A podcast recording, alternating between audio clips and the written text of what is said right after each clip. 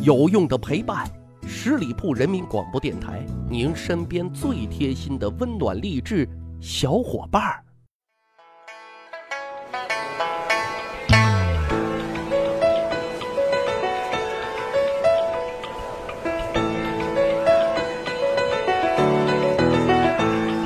十里铺人民广播电台，去吧历史，增长见识，密室趣谈。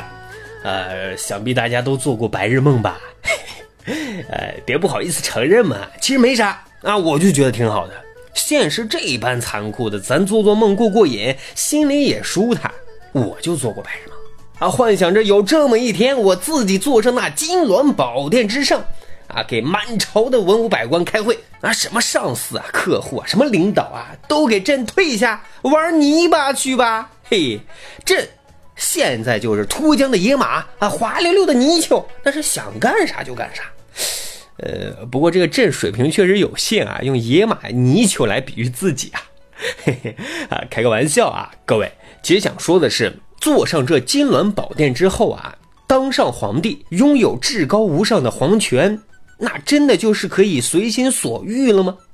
其实答案啊，只能是否定的，肯定不行。今天呢，就跟大伙聊一聊，当上皇帝其实也是一个苦差事儿，朕心里苦啊。举一个简单的例子，就是说各位您吧，啊，是几点起床呢？我想呢，一般可能也就七点多、八点多啊。呃，年纪稍微大一点呢，因为觉可能比较少啊，五点半左右能起来啊，这已经算很厉害的了。可是，就拿清朝皇帝来说啊，他们一般早晨四点到五点就要起床了。洗漱完毕之后，他们的第一件任务是干什么呢？就是去长辈处问安啊，比方说给自己的皇额娘请安啊，给自己的太上皇父亲请安啊，等等。请完安之后呢，也就是说五点到七点这个时间段啊，是他们上早课啊、吃早饭的时间。清代皇帝应该说。是非常重视文化教育的啊，呃，皇帝的日课称为日讲啊，每日都得讲。具体的行程呢，就是说每一天啊，选定一个大臣来主讲儒家经典和《资治通鉴》这样的典籍。前一段时间呢，大汉看一代廉吏于成龙，这里呢，于成龙的老乡陈廷敬啊，就是乾隆皇帝的老师啊，主要讲述的呢就是《论语》。这皇帝上完早课之后啊，那才可以享用这第一餐啊。这里呢，与常人的一日三餐的习惯不同，满清皇室他只有清晨和午后两顿正餐啊，也就是说一天只吃两顿饭。虽然只有两餐，但是正餐的分量那是相当惊人的哈。毕竟人家是皇室啊。就拿乾隆皇帝举个例子哈，乾隆皇帝的正餐。啊，最多的时候，呃，当然没有这个满汉全席啊。一般情况下啊，也有二十多道菜。不过呢，宫廷菜谱的样式是比较固定的啊，常年都是不变的，每天都是老三样。但是这乾隆皇帝啊，总想着哎，在菜谱之外外点一些其他东西。根据记录啊，外点量最高的啊，就这个乾隆皇帝单点量最高的是什么？各位猜猜，其实。很简单，并不是说什么山珍海味，而是极其普通的。比方说什么猪肉韭菜盒子、小葱拌豆腐、这个炒鸡蛋、豆腐脑，还有这个面片汤，哈等等啊，都是这些家常小菜。这吃惯了山珍海味的乾隆皇帝，对这些啊，的确是情有独钟啊，特别爱点。用完了这早膳之后啊，啊，一般也就是说七点之后就开始工作了。呃，我们对于皇帝的工作啊，大多的印象。啊，来源于小说或影视剧当中，啊，你比方说这个宰相刘罗锅、铁齿铜牙纪晓岚，皇帝的正式工作呢就是上朝嘛，啊，要进行早朝。一般的形式呢，就是太监啊鸣钟击鞭啊，文武百官从等候的朝房鱼贯而入，三呼万岁。那皇帝呢，在那金銮宝殿之上啊，接受百官叩拜。这时候呢，一个太监就来说：“有本起奏，无本退朝。”啊，然后呢，就是大臣啊奏上正事，然后大家讨论决定。现在呢，我要郑重的告诉大家一件事儿，其实这种演绎。完全是虚构的。历史上最近似这种制度的是清代前期的玉门听政，啊，所谓玉门听政，地点呢是在乾清门的门洞里，啊，就在大门洞里，而非金銮殿。太监呢，在门洞里架设御座，就皇帝啊坐在门洞里头，官员呢是在门洞外啊向皇帝汇报政事，程序呢也极其简单。玉门听政主要有两个方面的内容，第一个方面的主要内容呢，就是听各个官员面奏政事第二个呢，就是与这个朝廷的大学士、学士啊一起集体商议处理折本。哦，这有一个名词啊，叫做折本。什么是折本呢？这折本啊，其实非常有讲究啊，就是说皇帝每天啊会遇到一些需要斟酌考虑的问题，这些问题可能一个人拿不定主意啊，需要听听这些大学士的意见。于是呢，他会将这些奏本啊折上一个角。等待这个玉门听政的时候啊，也就是说第二天开会的时候，大家在集体讨论研究这些事儿。在顺治时期啊，玉门听政的时间是在早课之前，也就是说早上五点左右就进行玉门听政。这呀，让文武百官是纷纷表示吃不消啊！这起床太早影响工作效率啊！直到这个康熙皇帝啊，才将这个时间往后推了推，改到了七点到九点之间。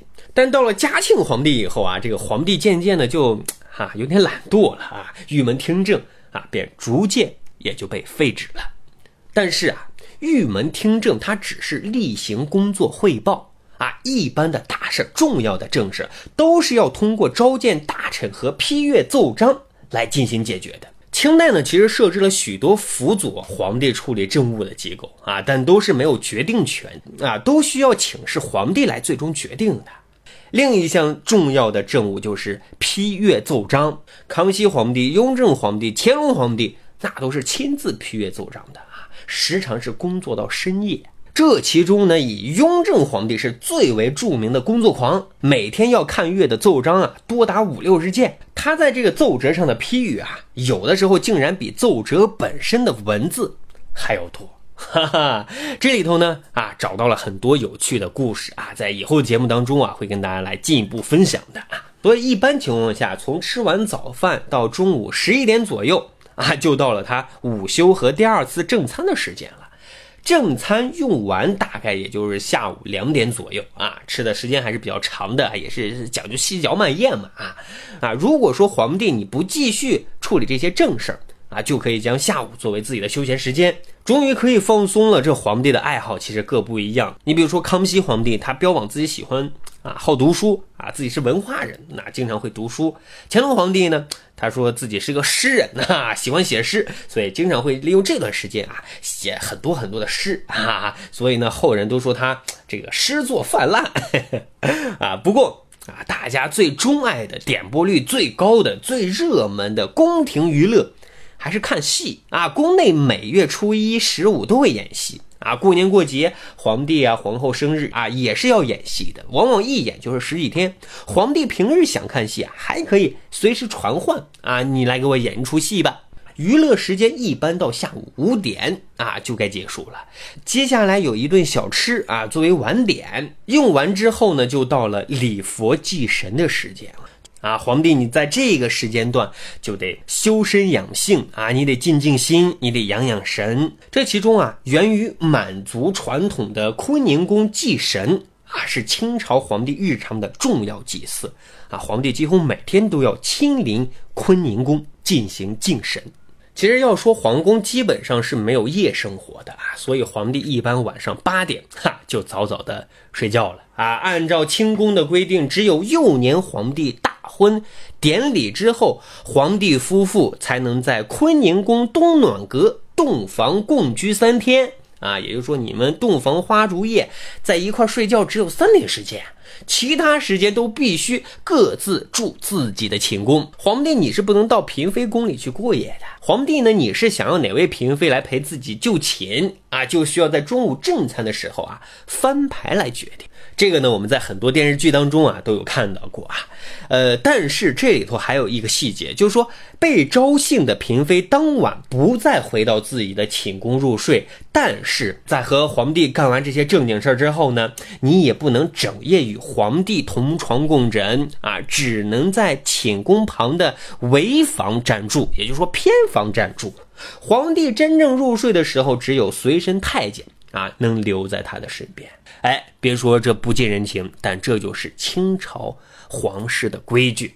其实这样看来，皇帝的生活确实也挺乏味的，也挺枯燥的。尤其想要做一个好的皇帝啊，做一个有责任心的皇帝，做一个有抱负的皇帝，那还有很多很多的礼仪，很多很多的政务，很多很多的事情是需要处理的。不过总的来说，当皇帝啊是一个苦差事，心里苦啊。好的，十里铺人民广播电台。密室趣谈这一期的节目呢，就到这里。欢迎大家关注十里铺人民广播电台公众微信账号，在这里呢，随时可以跟大汉进行互动留言。感谢收听，我们下一期再会。本期节目由十里铺人民广播电台制作播出。了解更多的资讯，请关注十里铺人民广播电台的公众微信和新浪、腾讯的官方微博。感谢收听，我们明天再见。